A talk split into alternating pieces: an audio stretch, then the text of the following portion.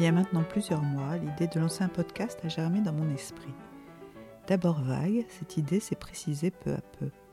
Il s'agissait de partager mes réflexions sur des sujets qui pourraient amuser, intéresser, questionner, faire réfléchir ou rêver d'autres autant que moi.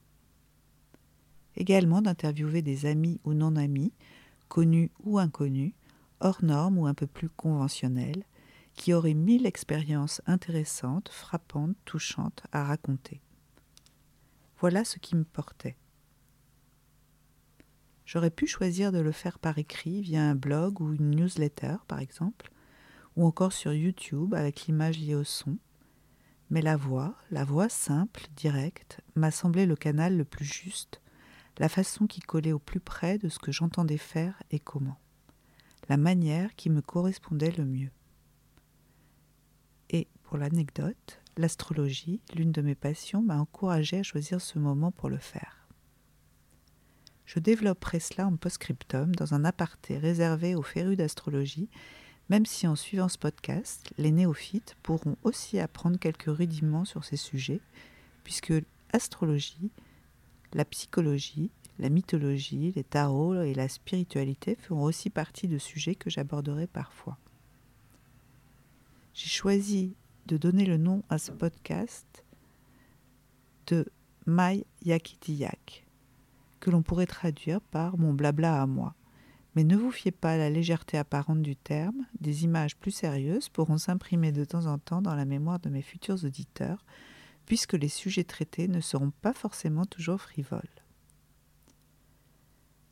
Les premiers épisodes parleront dans un ordre pas encore défini, l'un voire deux de mon retour d'expérience après mes passages en tant que touriste sur certains sites et applications de rencontres grand public, également après recension d'expériences vécues par certaines de mes amies et interviews de certains adeptes masculins. D'autres, de l'astrologie, de l'astrologie plutôt que je pratique, que l'on qualifie d'humaniste et à laquelle je fais confiance, c'est-à-dire une astrologie pas spécifiquement prédictive, mais davantage reliée au cycle de nos vies humaines, à ces analogies mythologiques archétypiques, ainsi qu'à la psychologie qui ne cesse d'évoluer grâce aux immenses progrès de la physique quantique et des neurosciences. Un autre encore sera une digression à partir d'un texte que j'ai écrit, à savoir ce qu'une mère à qui sa fille dirait Je l'ai dans la peau, tu ne peux pas comprendre, pourrait lui répondre. Vous pourrez d'ailleurs connaître cet ordre de passage au fur et à mesure sur ma page Instagram dédiée au podcast at myyaketiyak. Par la suite, vous pourrez écouter diverses interviews traitant de sujets d'actualité ou de parcours de vie à découvrir alors. Enfin, il sera souvent question d'amour et d'histoire d'amour, un de mes sujets de prédilection.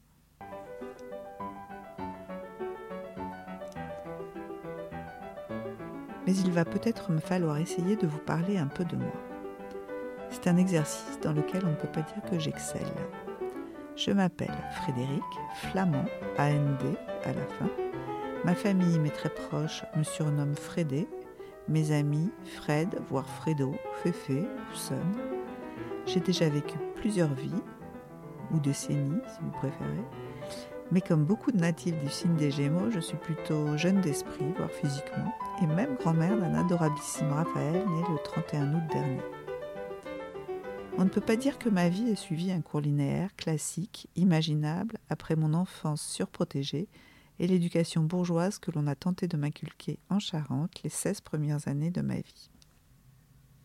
À tout juste 17 ans, un bac scientifique en poche, je suis arrivée à Paris, que je n'ai pas encore quitté depuis. J'ai commencé par être inscrite à la faculté de pharmacie, Paris 5, avenue de l'Observatoire, où j'ai brillé par mon peu d'assiduité les premières années. J'habitais 12 rue Bréa, mais je passais autant, voire plus de temps au bus Palladium et à l'Élysée Matignon que sur les bancs de la fac. J'ai tout de même terminé ce cursus, option industrie, par un stage chez Sanofi, pistonné par mon futur beau-père, ancien président d'Alpha-Aquitaine. Je me suis mariée et n'ai pas travaillé dans la foulée, mais j'ai entrepris d'autres études insolites, comme deux années d'un premier cycle de cours de gémologie, des cours d'astrologie que je pratiquais depuis l'âge de 14 ans, des cours de théâtre et même des cours de dessin de bijoux. Petite digression concernant les profils atypiques comme le mien, j'ai eu récemment confirmation via une énergique et charmante conseillère de l'APEC qu'il existe deux modes de fonctionnement cérébraux. L'un majoritaire, correspondant à 70% des humains, est plutôt analytique et séquentiel. L'autre, soit 30% des humains auxquels j'appartiens, plutôt intuitif et global. On connaît ces différences au départ grâce aux travaux de Roger Wolcott Sperry, un neurophysiologiste américain reconnu par ses travaux sur les connexions entre hémisphères cérébraux et accessoirement prix Nobel de médecine en 1981. Or, notre monde est évidemment davantage adapté aux 70% précités. Je me connais assez bien depuis le temps et les différentes longues introspections que j'ai menées sur ma complexe personne, mais le fait que cette femme l'identifie si rapidement m'a rassurée. Même si je sais bien que toutes ces statistiques ne riment à rien, sans nuance, et que les nuancer est possible à l'infini. Toutefois, je ne vais pas vous raconter toute ma vie. Ce serait plus que rasoir. Vous en découvrirez peut-être d'autres fragments en m'écoutant sur ces podcasts à venir, si j'ai la joie que vous y preniez goût et intérêt et que vous vous y abonniez. Je compte aussi sur votre mensuétude quant à la technique et au son. Pour le moment, en autodidacte pleine de bonne volonté, je fais tout moi-même. Le contenu, bien évidemment, mais également la technique. J'apprends à utiliser GarageBand, mais je suis une débutante en la matière. J'ajouterais que j'ai toujours aimé interroger, interviewer mes semblables et dissemblables.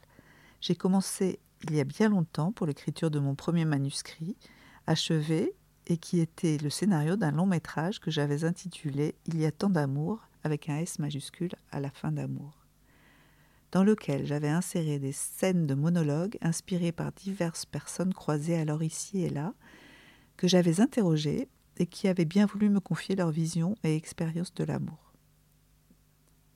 J'en ai ensuite revu autrement le concept pour l'écriture de ma première pièce de théâtre, Love Quintet, des années plus tard. Dans ma vie professionnelle, depuis 12 ou 13 ans, j'ai également interviewé quantité de personnes pour diverses sociétés commanditaires, surtout dans des domaines scientifiques et culturels.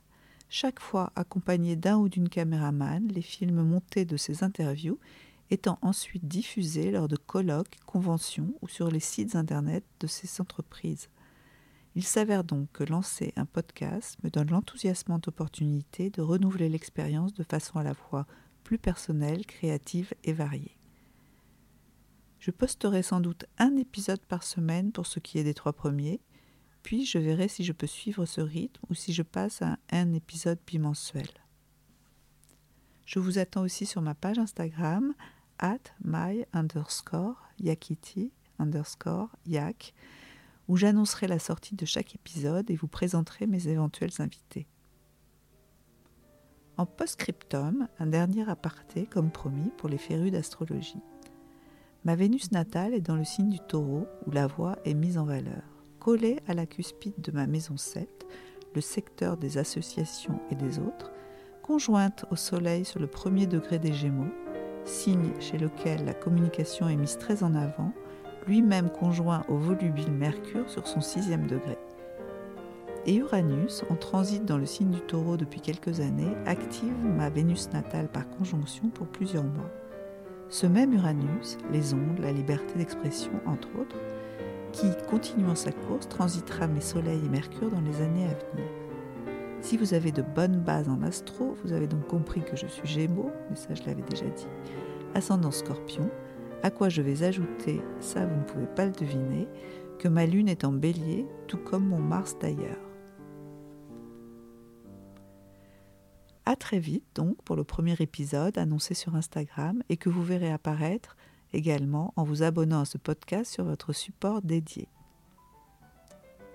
Namasté, all my best, take care and so on.